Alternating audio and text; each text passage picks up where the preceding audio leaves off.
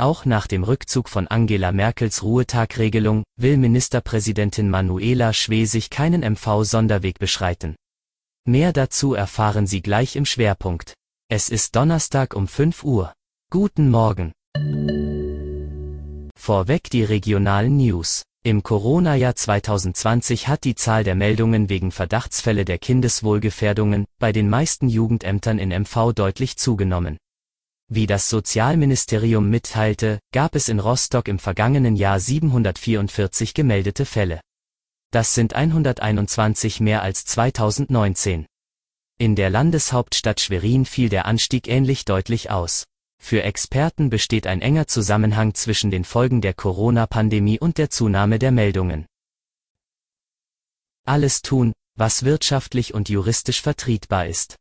Mit diesen Worten hatte Wirtschaftsminister Harry Glawe kürzlich den Einsatz des Landes für die angeschlagenen Werften in MV beschrieben. Dazu könnte auch Kredit von bis zu 44 Millionen Euro gehören, wie Glawe gestern mitteilte. Das Darlehen sei für den Fall gedacht, falls die Verhandlungen zwischen dem Genting-Konzern und dem Bund über wirtschaftliche Hilfen für die Werften länger dauern sollten. Mit dem Millionenbetrag könne die Finanzierung des begonnenen Schiffbauprojektes Global One abgesichert und ein Baustopp verhindert werden, erklärte Glave. Zum Schwerpunkt. Ministerpräsidentin Manuela Schwesig will keinen MV-Sonderweg beschreiten. Einen kontaktarmen Urlaub für Einheimische werde es auch nach der Rücknahme der sogenannten Ruhetagsregelung nicht geben, sagte Schwesig.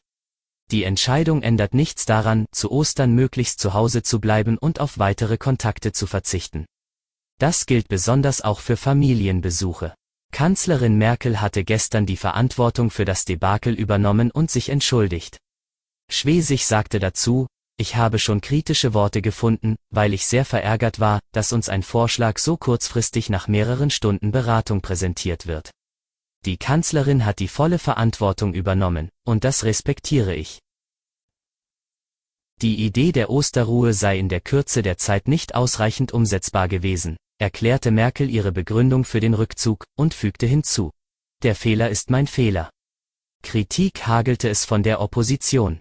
Dietmar Bartsch, Fraktionsvorsitzender der Linken, sprach von einer veritablen Vertrauenskrise gegenüber der politischen Führung des Landes. Konsequente Pandemiebekämpfung gehe nur, wenn die Kanzlerin das Vertrauen der Mehrheit des Parlaments genieße. Sie sollte im Deutschen Bundestag die Vertrauensfrage stellen, so Bartsch. Das war Ihr Audiosnack.